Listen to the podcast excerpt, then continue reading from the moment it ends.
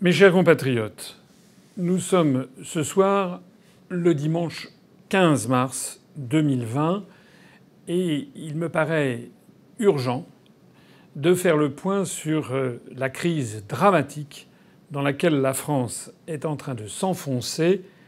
Je veux parler bien entendu de la pandémie mondiale et de l'épidémie nationale de coronavirus. Force est de constater qu'Emmanuel Macron et Édouard Philippe ont jusqu'à présent géré cette crise du coronavirus avec une incompétence, une impréparation, un aveuglement coupable, pour ne pas dire criminel. Ils n'ont tiré strictement aucun enseignement de ce qui s'est passé en Chine depuis décembre 2019 et de la décision des Chinois du 22 janvier 2020 de procéder à des mesures drastiques de confinement des populations. Macron et Édouard Philippe n'ont pris en, aucun cas la mesure de ce qu'avaient décidé les autres États, à part la Chine, avec une suffisance, un mépris lié avec une très grande ignorance nos dirigeants ont fait comme si, bien entendu, les Chinois étaient un peuple dirigé par de sales dictateurs, un peuple de crétins, sans aucune réflexion, et l'on se brocardait, et l'on brocardait les décisions prises par la Chine. Au point que, entre le mois de janvier 2019, le 22 janvier, lorsque le gouvernement de Pékin a décidé le confinement des populations, jusqu'au 15 mars, pendant presque deux mois, les dirigeants français n'ont rien fait. Il n'y a pas d'ailleurs qu'avec la Chine que Édouard Philippe, Emmanuel Macron et le gouvernement ont fait preuve d'outrecuidance, d'imbécilité et de mépris. Alors que de nombreux États commençaient à appliquer un strict contrôle frontalier, très rapidement avec les pays infectés, le gouvernement français a continué d'appliquer sans sourciller et de façon complètement stupide la libre circulation des personnes que lui imposent les traités européens. La première mesure de protection aurait dû être normalement de se couper de tous les foyers infectieux, en particulier l'Italie et l'Espagne. Je rappelle qu'à travers le monde, un certain nombre de pays ont pris très rapidement des mesures justement de confinement de leur population et de fermeture des frontières pour empêcher que justement des personnes infectées viennent chez elles.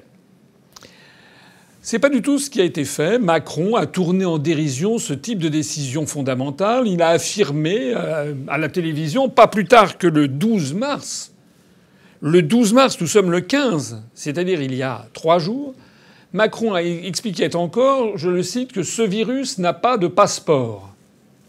Qu'est-ce que ça veut dire ce virus n'a pas de passeport? Bien entendu, euh, on comprend qu'il ne s'arrête pas euh, par des frontières physiques.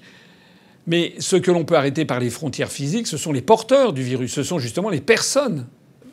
Au même moment, Macron étant un peu dérangé du cerveau, comme je l'avais expliqué dans mon analyse sur son discours devant l'école de guerre, il passe son temps à dire une chose et son contraire. Donc tout en disant euh, que le virus n'a pas de passeport, il n'a pas hésité à se contredire quelques instants après en indiquant qu'il faudrait éventuellement fermer les frontières, mais à l'échelle européenne. Ça, c'est le sauf-conduit. Hein, si on dit à l'échelle européenne, à ce moment-là, on a le droit de tout dire. Ces gens ne sont pas libres dans leur tête. Ils estiment que dire qu'il faudrait rétablir les frontières en France pour empêcher la propagation du virus, ça serait l'abomination de la désolation. Mais à partir du moment où on dirait l'Europe, d'un seul coup, on devient beaucoup plus dans le vent, beaucoup plus mainstream, comme on dit.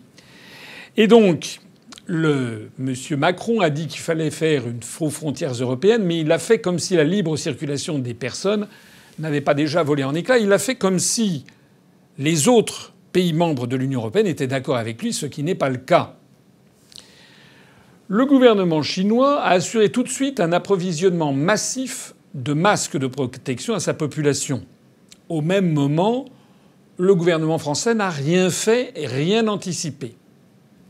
L'ancienne ministre de la Santé Agnès Buzyn, qui s'est d'ailleurs ramassé ce soir même une gifle aux élections municipales à Paris, Madame Buzyn avait déclaré avec morgue, comme si c'était la, marquise spécialiste mondiale de la lutte contre les épisodes d'infection et, et, les pandémies, elle avait déclaré il ne faut pas acheter de masques en pharmacie, c'est totalement inutile. Ah bon? Ça veut dire que Mme Buzyn nous explique qu'elle est plus compétente que des centaines de millions de Chinois, d'Asiatiques qui, depuis euh, des décennies, lorsqu'il y a des épidémies, euh, mettent euh, justement des masques pour éviter la propagation D'ailleurs, Mme Buzyn avait indiqué que de toute façon, je la cite, nous avons des dizaines de millions de masques en stock en cas d'épidémie. Ah bon? Mais est-ce que vous avez essayé ces jours-ci d'acheter des masques en pharmacie dans toutes les pharmacies de France et de Navarre, on vous dit qu'il n'y a pas de masque.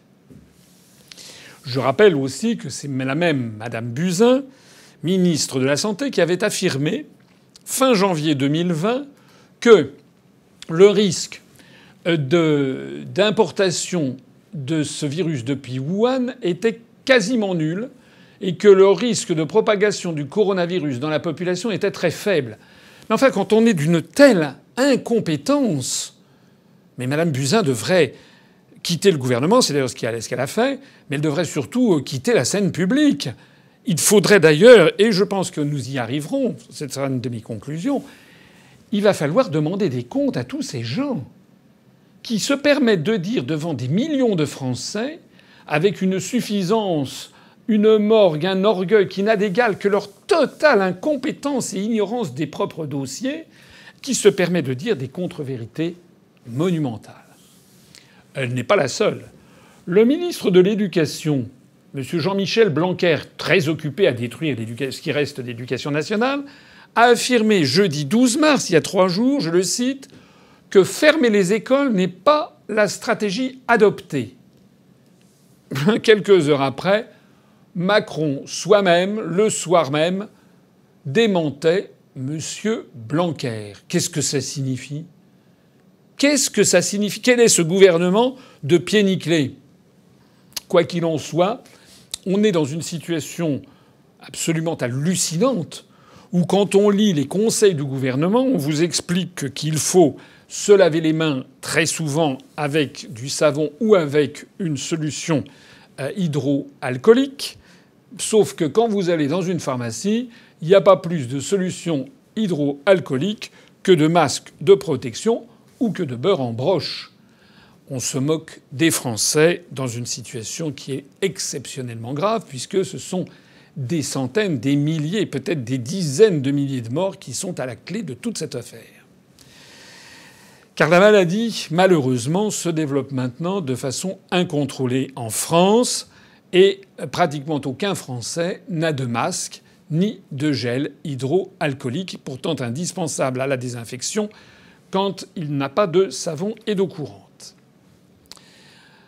Alors que le gouvernement chinois a très rapidement décidé de mesurer systématiquement la température des personnes pour détecter dans une foule les malades et les isoler afin de casser la propagation du virus, rien de tel n'a été fait en France chez nous. Chez nous, aucune prise de température systématique, notamment dans les centres commerciaux, dans les transports et quasiment très peu de tests de coronavirus sont disponibles. Alors que l'épidémie a touché à ce jour un peu plus de 100 000 personnes en Chine, où l'on considère qu'elle est en voie de refluer, Mme Merkel a estimé que 60 à 70% des Allemands pourraient être infectés. 60 à 70% des Allemands pourraient être infectés. Je rappelle qu'il y a eu 100 000 cas à peu près en Chine et qu'il y a à peu près 1 milliard 450 millions de Chinois. Donc s'il y avait en Chine 60 à 70% de Chinois infectés, eh bien ça nous fait quelque chose qui ne devrait pas être loin du milliard de personnes et non pas de 100 000. C'est-à-dire qu'il y a un rapport de 1 à 1000 entre les projections faites en Allemagne et comme on va le voir dans un instant en France et ce qui s'est réalisé en Chine. Les pourcentages de 60 à 70% qu'évoque Mme Merkel pour l'Allemagne, s'ils s'appliquent à la France, ce qui est admis par certains scientifiques, et d'ailleurs M. Blanquer lui-même l'a annoncé hier, il a annoncé qu'il pourrait y avoir plus de 50% de la population qui serait euh, infectée. Et ça signifie que nous pourrions avoir entre, disons, 30, 32 jusqu'à 40 ou 45 millions de Français infectés, c'est-à-dire environ 400 à 460 fois plus que le nombre de Chinois touchés par le coronavirus grâce à l'action extrêmement rapide et énergique du gouvernement de Pékin. Pour se défendre de n'avoir pas pris de mesures préventives rapidement, notamment de confinement, le gouvernement français, par la voix de son nouveau ministre de la Santé, M. Olivier Véran, a décidé, tout à faire cessant, d'incriminer, tenez-vous bien, les réseaux sociaux sur France Inter. Il a expliqué sur France Inter un raisonnement que je n'ai toujours pas compris, que je vous livre, je le cite. Monsieur le nouveau ministre a dit ceci. La Chine a une capacité de réactivité, merci de le reconnaître. Elle a pris ses responsabilités en prenant des mesures de confinement très rapidement, merci de le reconnaître. Je ne suis pas sûr qu'il serait possible de réaliser ça dans un pays où les réseaux sociaux seraient ouverts. Qu'est-ce que ça veut dire ça? Ça veut dire qu'on voit bien que le gouvernement français essaye de faire croire que cette mesure de coercition serait une mesure attentatoire aux libertés, une mesure quasiment crypto-fascisante, etc., etc., et que dans un grand pays de liberté comme la France, ce serait extrêmement difficile, la liberté étant les réseaux sociaux. On a un peu l'impression même que ça voudrait dire que si on est, si on est amené un jour à faire pareil, il faudra bloquer les réseaux sociaux. Qu'est-ce que c'est que ces raisonnements complètement controuvés et dangereux? Non, monsieur Véran, le fait qu'il y ait ou non des réseaux sociaux n'a rien à voir avec le fait qu'un État ait de l'autorité et décide avec autorité de procéder au confinement des populations. C'est d'ailleurs ce que le gouvernement français, contraint par les faits, est en train de faire. Continuons notre comparaison. Alors que le gouvernement chinois a fait construire en urgence 16 hôpitaux de campagne dans la région de Wuhan, là où est née l'épidémie, et que ce gouvernement en a déjà fermé 14 en raison de la baisse du nombre de cas, ce qui fait que l'opération a été bien menée. Euh, ces, ces, hôpitaux ont été créés en quelques jours pour faire face à l'afflux de malades. Eh bien, Macron et Philippe n'ont pris quant à eux aucune mesure pour augmenter massivement nos capacités d'accueil et de soins des personnes infectées. Or, les hôpitaux français sont saignés à blanc par des décennies et des décennies d'austérité budgétaire en application des règles européennes. Il, en est de même, et bien entendu, des services d'urgence. Or, c'est justement là que le problème, puisque comme le montre le cas italien, où la situation du système hospitalier italien est à peu près comme en France, dû aux contraintes européennes, de contraintes budgétaires, et les partisans de ce qu'on appelle l'hôpital des flux et non pas l'hôpital des stocks, c'est-à-dire qu'au lieu d'avoir des stocks de machines, des stocks de, machines d'intubation, d'avoir des stocks de, masques, d'avoir des stocks de gants, d'avoir des stocks de, produits hydroalcooliques, d'avoir euh, des stocks euh, qui ne sont pas utilisés de seringues, de tous les produits dont on a besoin d'un hôpital. Maintenant, c'est systématiquement le flux tendu. C'est-à-dire avoir le moins de stocks possible pour que ça coûte le moins cher possible. Oui, Sauf que qu'est-ce qui se passe lorsque d'un seul coup on a brutalement besoin de stocks 10 à 15 ou 100 fois supérieurs à la moyenne? On est dans cette situation, notamment en Italie, qui a, paraît-il, 6, 7 ou 8 jours d'avance sur nous dans le désastre. Et on apprend que le système hospitalier italien est dans une situation absolument catastrophique. On voit affluer d'Italie des témoignages bouleversants de médecins, d'aides-soignants, d'infirmières qui expliquent qu'ils sont forcés de sélectionner les malades du coronavirus qu'ils vont sauver et ceux qu'ils vont laisser mourir faute de moyens. Puisque vous le savez, la conséquence de cette maladie, c'est qu'elle peut provoquer soudainement une détresse respiratoire et il faut absolument à ce moment-là pouvoir intuber le patient en lui ventilant de l'air directement dans les poumons, voire en lui prélevant du sang, en oxygénant le sang et en lui remettant du sang oxygéné dans le corps, sinon la personne risque de mourir étouffée. Mais pour cela, il faut avoir non pas 7000 lits comme en France, 5, 6, 7 ou 8000 lits d'urgence comme en France, il faut en avoir, au pire de l'épidémie, il faudrait peut-être en avoir 100 000 lits. C'est exactement le problème auquel est actuellement confrontée l'Italie et le problème vers lequel la France fonce tout droit du fait de l'inaction criminelle de Macron et du gouvernement français. Quant aux premières mesures de confinement de la population, Macron et Philippe viennent tout juste de les annoncer, mais c'est trop tard, trop tard pour tuer dans l'œuf la propagation du coronavirus. Il aurait fallu faire ça à l'aune de l'expérience chinoise. À partir du moment où, je le disais tout à l'heure, les Chinois ont commencé à faire ça le 22 janvier, un gouvernement digne de ce nom aurait fait un examen très précis de la situation en Chine. Ils auraient d'ailleurs très bien pu envoyer une mission à Pékin pour se renseigner sur les tenants et les aboutissants. On a une coopération scientifique franco-chinoise, on a une ambassade à Pékin, on a un service scientifique à Pékin, on a une ambassade de Chine en France. Comment se fait-il qu'il n'y ait pas eu immédiatement des contacts qui aient été pris à très haut niveau pour demander aux Chinois pourquoi faites-vous cela? Quel est l'objectif que vous poursuivez? Qu'est-ce que vous entendez faire? Qu'est-ce qui se passe? Et pourquoi est-ce que nous, on peut faire autre chose? Et qu'est-ce que vous nous conseillez? Mais non Les Français, c'est bien connu, sont plus malins que tout le monde. Et puis les Français sont lancés dans une construction européenne ayant vocation à faire contrepoids à la Chine. Et donc on a considéré que les Chinois étaient des crétins. Au passage, quand je dis on, j'ai l'impression que la situation est un peu plus compliquée que ça j'ai l'impression qu'à la tête de l'État, il y a maintenant un véritable problème, c'est que il semble, il semble que Macron soit complètement à la masse. Parce qu'il y a quelque chose qui vient de se produire et qui est extrêmement rare dans le gouvernement français. C'est que les deux têtes de l'exécutif se sont quasiment contredites à 48 heures d'intervalle elles ne sont plus sur la même longueur d'onde, puisque Macron, le président de la République, a annoncé jeudi 12 mars euh, qu'il allait faire un geste fort. Mais on s'en fout qu'il fasse un geste fort ou faible.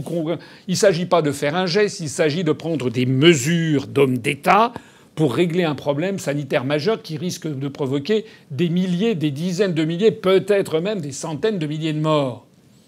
Normalement, le jeudi 12 mars, Emmanuel Macron aurait dû prendre des décisions fermes et définitives, avec effectivement la fermeture des écoles, des lycées, des collèges, mais également la fermeture des commerces, euh, euh, des, restaurants, des bars, etc., et avec le confinement de la population, et éventuellement en ayant recours à l'article 16 de la Constitution. Il ne l'a pas fait, mais c'est Édouard Philippe qui, deux jours plus tard, l'a fait en annonçant 48 heures après la fermeture d'un grand nombre de commerces. Il s'était pourtant rien passé entre-temps. Alors qu'est-ce que ça signifie? Ça signifie que on a perdu deux jours. Or, chaque jour compte, puisque chaque jour, le nombre de personnes infectées augmente environ de 25% en France. Ça veut dire qu'en deux jours, il y a eu 50% de personnes infectées en plus. Ça veut dire que si les décisions avaient été prises dès le 12 mars, on aurait quand même gagné.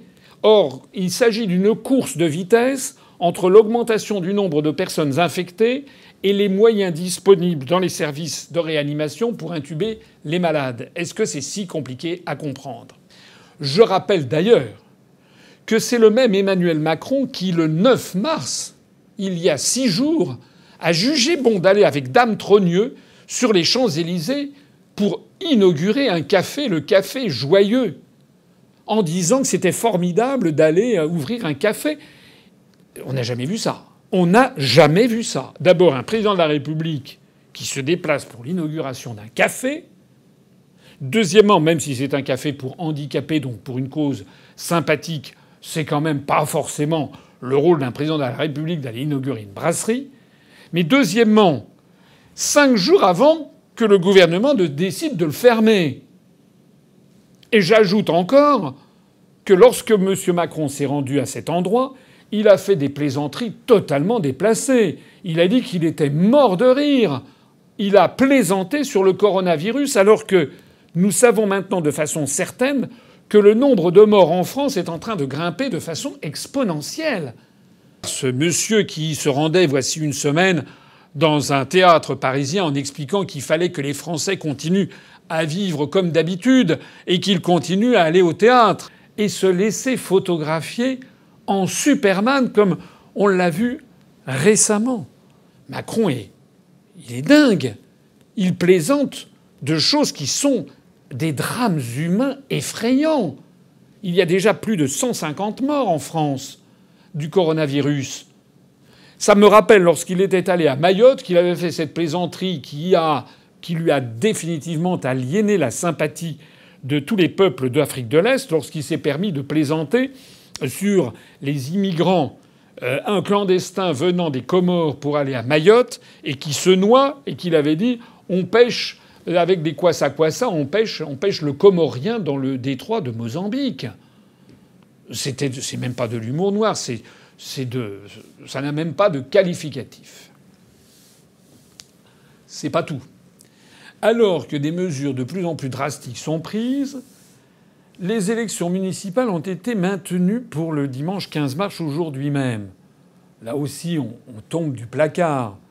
Parce que soit ça n'est pas grave, auquel cas on peut faire les élections, soit c'est grave au point qu'il faut fermer en urgence les bars, les restaurants, etc., tous les rassemblements humains, auquel cas il faut reporter les élections. On prête, d'après les gazettes, à Macron la volonté d'avoir voulu reporter les élections, et paraît-il que c'est Gérard Larcher, le président du Sénat, Laurent Fabius, le président du Conseil constitutionnel, qui serait intervenu euh, pour dire qu'il n'en était pas question. Et M. Macron aurait cédé. Qu'est-ce que c'est que cette histoire? On a l'impression que Macron est une espèce de bouchon sur l'océan qui ne sait plus quoi décider en rien. Est-ce que par hasard il n'y aurait pas eu des considérations de nature politique? Parce que effectivement, si En Marche savait qu'il allait faire de mauvais résultats maintenant, il peut anticiper que si on entre dans une période d'épidémie dramatique et qu'il y a des milliers de morts en France, il est possible que si les élections sont reportées après cette bouffée d'épidémie, c'est-à-dire reportées au mois de juin après plusieurs milliers de morts, il est possible que le, les électeurs soient encore plus sévères avec En Marche. Mais si c'est ça le raisonnement, il est absolument abject. Il est abject. D'ailleurs, à propos d'abjection. J'entends ici ou là, notamment M. Mélenchon, qui dit qu'il faut une union nationale avec le gouvernement, tati et tata. Oui, tiens donc, une union nationale. Je rappelle qu'on a fait savoir dans les médias que le Premier ministre avait décidé de réunir tous les partis politiques français pour leur donner les informations du dernier, de la dernière actualité et recueillir leurs avis. Je signale que, bien entendu, ni moi-même, ni aucun responsable de l'UPR, ni l'UPR en tant que tel n'a été convié. Toujours au même motif que nous n'entrons jamais dans la bonne case. Voilà. Il se trouve que ce soir même, nous avons dans les élections municipales dans deux villes, à Saint-Arnoux en Yvelines euh, et à la Courneuve, des candidats qui dépassent les 10 et les 11 des suffrages. Il se trouve que sur la plupart de nos des villes où on se présentait, on constate une poursuite de l'augmentation de notre influence, où l'on a maintenant 6 ou 7 villes qui dépassent 2 des suffrages. Euh, nous ne comptons toujours pour rien au motif que nous n'avons pas de députés euh, à l'Assemblée nationale. Voilà comment ça se passe dans la politique de M. Macron, c'est-à-dire que l'Union nationale passe quand même après les petits calculs politicards. La presse française a également d'ailleurs tiré à boulet rouge sur Donald Trump, parce que Donald Trump a fait du confinement, a fermé les frontières, et aussitôt la presse française relayant les européistes français ont dit que ça n'était pas la bonne façon de s'y prendre. C'est pas la bonne façon de s'y prendre, mais c'est quoi la bonne façon de s'y prendre? C'est s'y prendre comme Macron et Édouard Philippe, avec maintenant une croissance exponentielle du nombre de morts? En réalité, la crise du coronavirus démontre que la Chine est devenue un pays développé avec des moyens d'action extrêmement puissants, tandis que la France, qui était autrefois au firmament du développement économique, sanitaire et social, lorsqu'elle était un pays libre et souverain, lorsqu'elle était dirigée par des dirigeants, à commencer par Charles de Gaulle, qui voulait le bien de sa population, eh bien la France accuse désormais un retard flagrant, un retard stupéfiant par rapport aux grandes puissances du XXIe siècle. Voilà la réalité de la situation. À l'instar de l'Italie, la France devrait demander en urgence de l'aide à la Chine afin de contrecarrer l'épidémie de coronavirus au plus vite, parce qu'une chose est certaine, c'est que cette aide ne va pas venir des autres pays de l'Union européenne. Je voudrais m'arrêter sur ce point. Ce qui est en train de se passer est d'une importance sanitaire considérable. Ça risque de se solder par des milliers et des milliers et des milliers de morts. La responsabilité de Macron et du gouvernement est pleinement engagée et ils auront à en rendre compte devant la nation. Mais ce qui est en train de se passer va au-delà. La gestion du coronavirus en Chine et en Europe est en train de faire apparaître au grand jour deux réalités fondamentales. La première réalité fondamentale, c'est qu'en cas de crise majeure, il faut en revenir à la nation. Seul un État-nation puissant et souverain est capable de prendre les bonnes décisions, des décisions rapides et efficace pour son peuple. Ça n'est pas nouveau. Je l'ai déjà dit 50 fois depuis 13 ans que j'ai créé l'UPR. J'ai déjà souligné à tous ceux qui voudraient être une Bretagne indépendante, une Corse indépendante dans le cadre de l'Union européenne, les malheureux. Lorsque, par exemple, il y a un cas comme le tsunami qui était intervenu en Thaïlande, que des personnes avaient disparu ou qu'il fallait rapatrier en urgence, c'est toujours vers le gouvernement français que l'on se tourne et non pas vers une Europe qui n'existe pas en fait. En réalité, face au grand drame, il n'y a que l'État-nation, l'État de ses pères, sa patrie, qui est là pour vous protéger. Le gouvernement central chinois fait d'ailleurs la démonstration éclatante qu'un État puissant, souverain, ayant de l'autorité, mettant en œuvre une stratégie offensive doté de moyens en conséquence, c'est cet État-là qui peut réussir, et c'est ce qui est en train de réussir la Chine. À l'inverse, la France, depuis maintenant une trentaine d'années, depuis euh, oui, même bientôt 40 ans, depuis le traité de Maastricht, et on pourrait même remonter un peu au-delà, depuis une quarantaine d'années, la France s'est dépouillée petit à petit de l'essentiel de son pouvoir, avec notamment cette série de traités européens qui lui a siphonné son pouvoir. En, faisant cela, la France s'est affaiblie dans ses moyens d'action.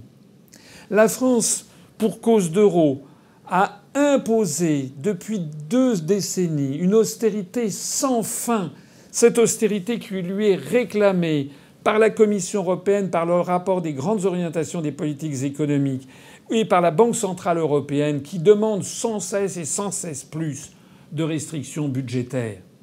Le résultat en est que tous nos services publics, à commencer par les hôpitaux et les services d'urgence, sont désormais exsangues.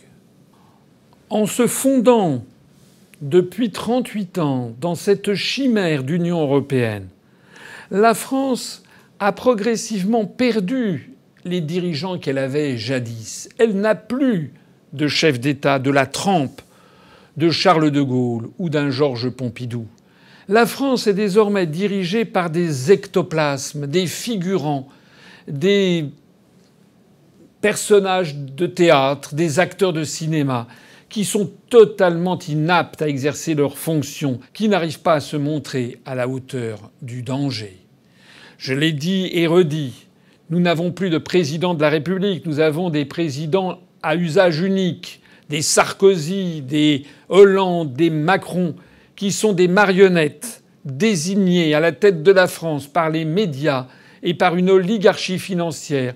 Et ces marionnettes qui n'ont de cesse que d'apprendre à, répondre conformément à ce que leur conseille, leur conseiller en stratégie marketing, en faisant des discours qui n'ont ni queue ni tête, des discours qui alignent des phrases sonores et sans aucune signification, des discours complètement contradictoires dans leurs termes, des en même temps à la Macron, des discours qui ne sont fondés sur rien, si ce n'est que l'aveuglement idéologique et la soumission totale à l'européisme, eh bien nous avons des dirigeants ainsi choisis qui n'ont plus aucune stratégie, aucune vision des risques et des menaces qui nous entourent.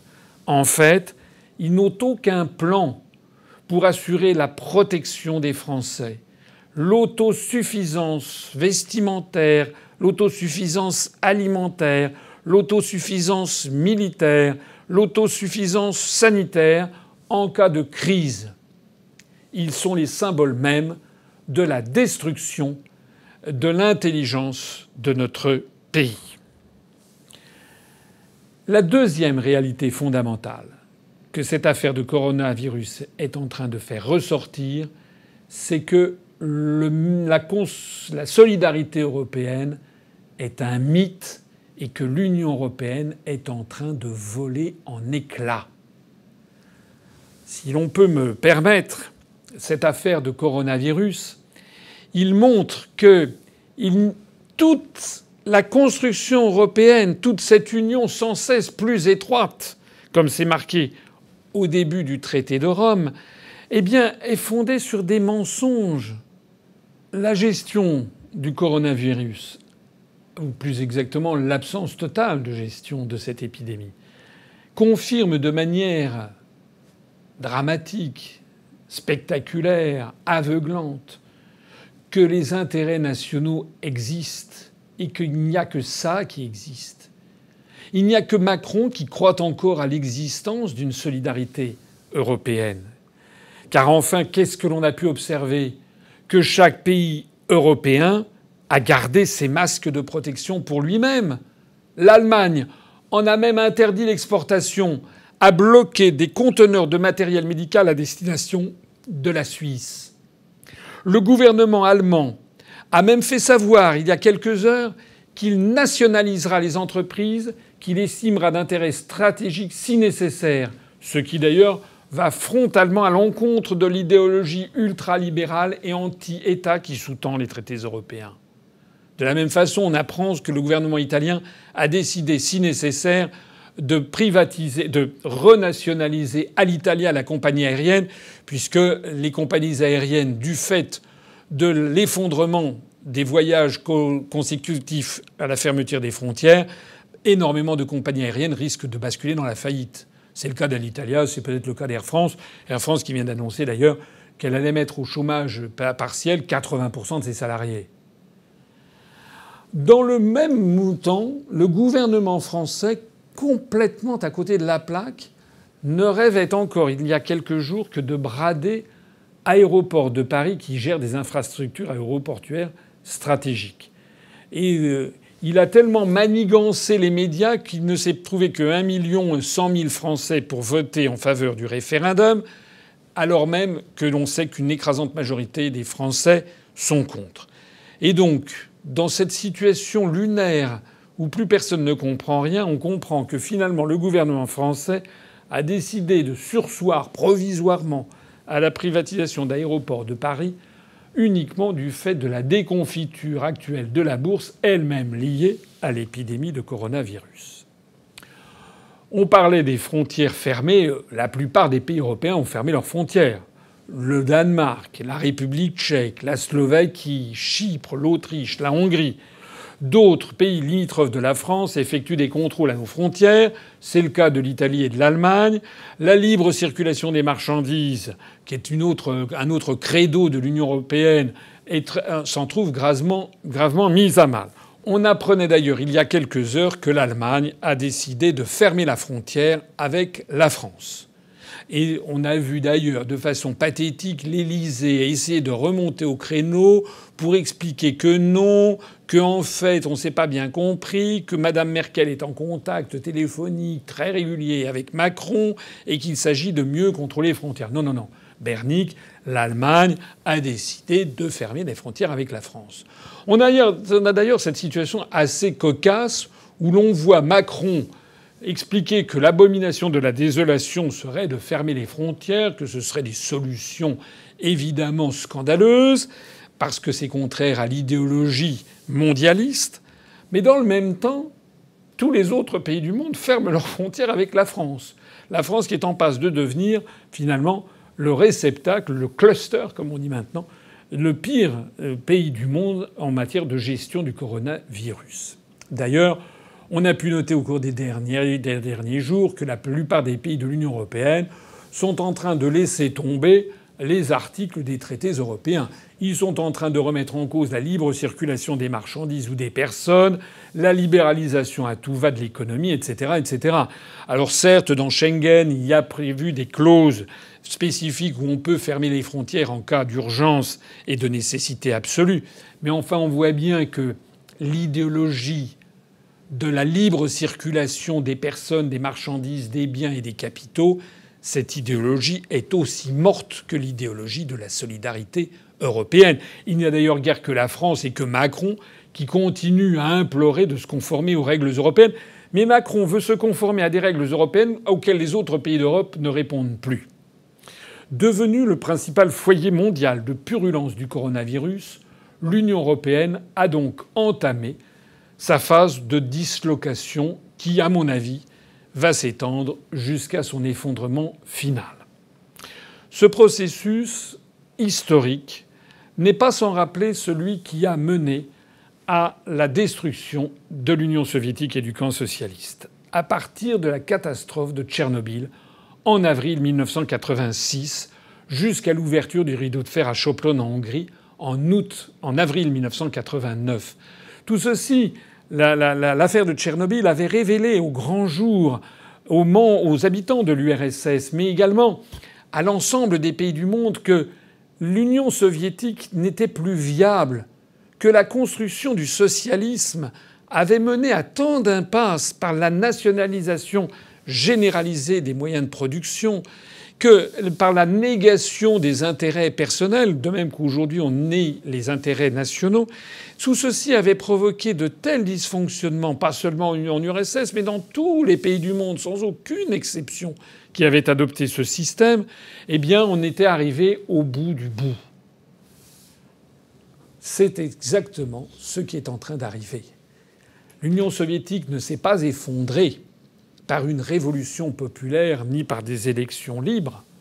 L'Union soviétique s'est effondrée parce que c'était une utopie qui ne fonctionnait plus et qui non seulement ne fonctionnait plus, mais provoquait des désastres de plus en plus majeurs et massifs. Parce que la population, lassée de constater que son niveau de vie ne cessait de se dégrader, que les libertés publiques avaient disparu depuis belle lurette. La population soviétique vivant dans un pays où il n'y avait pas d'avenir, puisqu'on n'avait pas le droit de contester le principe même de la construction du socialisme, la, la population soviétique s'était enfermée dans le je m'en foutisme, dans l'alcoolisme, dans la volonté de s'enfuir et d'émigrer quiconque se rendait, comme je le fis moi-même, en Union soviétique en 1985, lorsque Gorbatchev venait d'arriver au pouvoir, ne pouvait pas ne pas constater que ce pays était d'une certaine façon mort et qu'il avançait comme un zombie vers un avenir indéterminé. Un an après, d'ailleurs, j'étais allé en 1985, un an après, moins d'un an après, il y avait la catastrophe de Tchernobyl et Gorbatchev mettait tout à plat avec la politique dite de transparence et de restructuration. Glasnost et Perestroïka, eh bien, c'est exactement la même chose qui est en train de se produire en Europe. Ça n'est pas, pas encore une révolte des peuples, c'est simplement un système à bout de souffle. Nous allons donc assister au cours des années qui viennent, ça n'est pas la première fois que je le dis, mais je le dis chaque jour ou chaque fois avec un petit peu plus d'autorité due au cours des événements qui ne cessent d'apporter du crédit aux analyses que je fais depuis 13 ans, nous allons assister à un grand retour des États-nations. D'ailleurs, en Italie, qu'est-ce que l'on a constaté de façon émouvante et pathétique? Les Italiens, qui ont 5, 6, 7 jours d'avance sur nous dans le drame, les Italiens sont enfermés chez eux par le gouvernement italien. Eh bien, enfermés chez eux, on a eu des témoignages sur Internet, vous allez l'écouter dans un instant. Les Italiens, pour se donner du baume au cœur, entre Italiens, d'une maison à un autre, d'un immeuble à un autre, ils chantent l'hymne national italien. Ils chantent le fait que l'Italie ne va pas mourir. Ils ne chantent pas l'hymne à la joie dont se prévaut l'utopie européiste.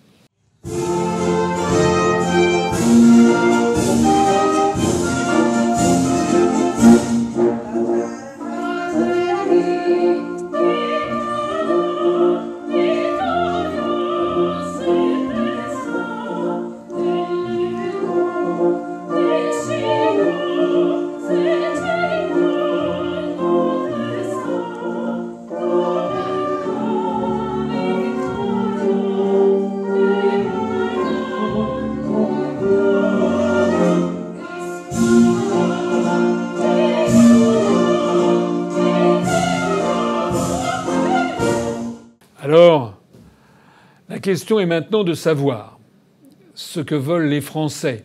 Est-ce qu'ils veulent continuer à être les éternels sacrifiés de la construction européenne ou est-ce qu'ils vont reprendre en main leur destin, redevenir ce peuple libre, indépendant et prospère qu'il a toujours été dans les grands moments de son histoire? Concrètement, cela signifie que les Français doivent par exemple décider soit de continuer à payer notre contribution nette au budget européen, qui représente quelque chose comme 10 milliards d'euros par an et qui, du fait du Brexit, va pouvoir peut-être monter jusqu'à 14, 15, 16 milliards d'euros. Cet argent qui est dépensé en pure perte, par exemple, nous versons chaque année 2,5 milliards d'euros à la Pologne pour que celle-ci s'achète notamment des chasseurs, des avions de chasse, des chasseurs F-35 américains. Est-il normal, est-il légitime que la France dépense cet argent pour des gens qui sont ingrats? Est-ce qu'il ne serait pas plus légitime de renforcer, par exemple, notre système de santé pour faire face au coronavirus pour ouvrir des hôpitaux de campagne, comme ont su le faire en dix jours les Chinois. Qu'attend-on pour aller demander de l'aide aux Chinois pour qu'ils nous aident à construire en dix jours ces hôpitaux de campagne dont nous avons besoin pour, soigner l'afflux énorme de malades qui s'annonce et soutenir nos entreprises, notamment les PME, les artisans et les commerçants qui vont considérablement souffrir des mesures de, confinement. Oui, on est obligé de prendre des mesures de confinement, mais ça signifie que des PME, des artisans, des commerçants vont avoir un chiffre d'affaires qui va tomber à zéro. Combien vont être obligés de mettre la clé sous la porte, de tomber en faillite? Quel problème cela va-t-il poser aux banques qui leur prêtent de l'argent? Cet argent-là, nous devons absolument, plutôt que de donner de l'argent à la Pologne, à la République tchèque, à la Croatie, etc., qui, dès que nous avons les virus, ont fermé leurs frontières, eh bien, il faut maintenant que la France arrête de verser cet argent à Bruxelles dès demain. Et si M. Macron était un chef d'État, il dirait dès demain, c'est terminé. La France ne verse plus un sou à l'Union européenne. Maintenant, nous allons construire des hôpitaux de campagne pour faire face aux désastres ambiants. Dans un précédent communiqué de presse, en date du 31 octobre 2019 que j'ai relu et que vous pouvez retrouver sur notre site, nous avions calculé que la France dilapide chaque année, au titre de sa contribution nette au budget européen, l'équivalent d'une cinquantaine d'hôpitaux comme celui de Melun dont la construction a coûté 194 millions d'euros. Une cinquantaine d'hôpitaux par an. C'est ça que nous coûte notre participation à l'Union européenne. Ce sont des moyens qui aujourd'hui nous font cruellement défaut et leur absence va causer peut-être des dizaines de milliers de morts. Voilà ce que sont les résultats de notre appartenance à l'Union européenne, qui, paraît-il, avait pour objectif, au passage, de faire contrepoids à la Chine. Mais qui vient en aide en ce moment à l'Italie? Et qui demain va venir en aide à la France, sinon la Chine, justement, qui est celle qui nous envoie, qui envoie à l'Italie des tonnes et des tonnes de matériel de soins médicaux, alors que les pays d'Europe, eux, ont fermé leurs frontières. La situation en France pourrait d'ailleurs évoluer dans un sens encore bien plus grave que celui d'une crise économique majeure. Les rangs de la police commencent, semble-t-il, à être également atteints et même ravagés à leur tour par le coronavirus, ce qui nourrit le ressentiment des forces de l'ordre contre l'exécutif déjà responsable de la dégradation du lien entre la, police et la population. Emmanuel Macron et Édouard Philippe pourraient donc se retrouver directement et personnellement confrontés aux Français, notamment aux Gilets jaunes, si de nouveaux mouvements sociaux se développaient. Nous ne sommes peut-être pas très loin de dérapage vers ce qu'il va peut-être falloir appeler un jour un début de guerre civile. Le coronavirus démontre ainsi qu'entre la prétendue construction européenne qui est en train de tout détruire et puis notre santé collective, notre bien-être collectif, notre niveau de vie, et même maintenant notre vie, il faut choisir. Les deux sont incompatibles. Seul le Frexit permettra de trancher. Je terminerai cette longue analyse de façon très grave et très triste en faisant référence à deux citations, le pour le moins très différentes l'une de l'autre. La première de ces citations, c'est une citation célèbre qu'avait faite Mikhail Gorbatchev, le secrétaire général du Parti communiste de l'Union soviétique, le véritable maître du Kremlin, lorsqu'il s'était rendu en République démocratique allemande en octobre 1989, quelques jours avant l'effondrement du mur de Berlin. Il avait en quelque sorte fait le baiser de la mort au secrétaire général du SED, c'est-à-dire l'équivalent du Parti communiste d'Allemagne de l'Est, qui s'appelait Erich Honecker. Et euh, il, euh, il avait dit à Erich Honecker celui qui est en retard sur l'histoire est puni par la vie. Je m'adresse ici à toutes celles et à tous ceux qui m'écoutent. La France est en train de prendre du retard par rapport à l'histoire. La France vit sur le mythe de la construction européenne alors que tout le monde a compris que c'est terminé. Même les plus européistes des européistes même des gens comme Jean Quatremer de Libération ou comme Christophe Barbier de l'Express ne savent plus quoi dire. Ils sont là à dire oui, le drame, c'est qu'il aurait fallu une nation européenne. Ils ne savent plus quoi dire, de même que les partisans de la construction du socialisme en 1989, 90, 91 étaient bouche bée, médusés devant l'effondrement inéluctable d'un système non viable l'Union européenne, l'utopie européenne est en train de s'effondrer.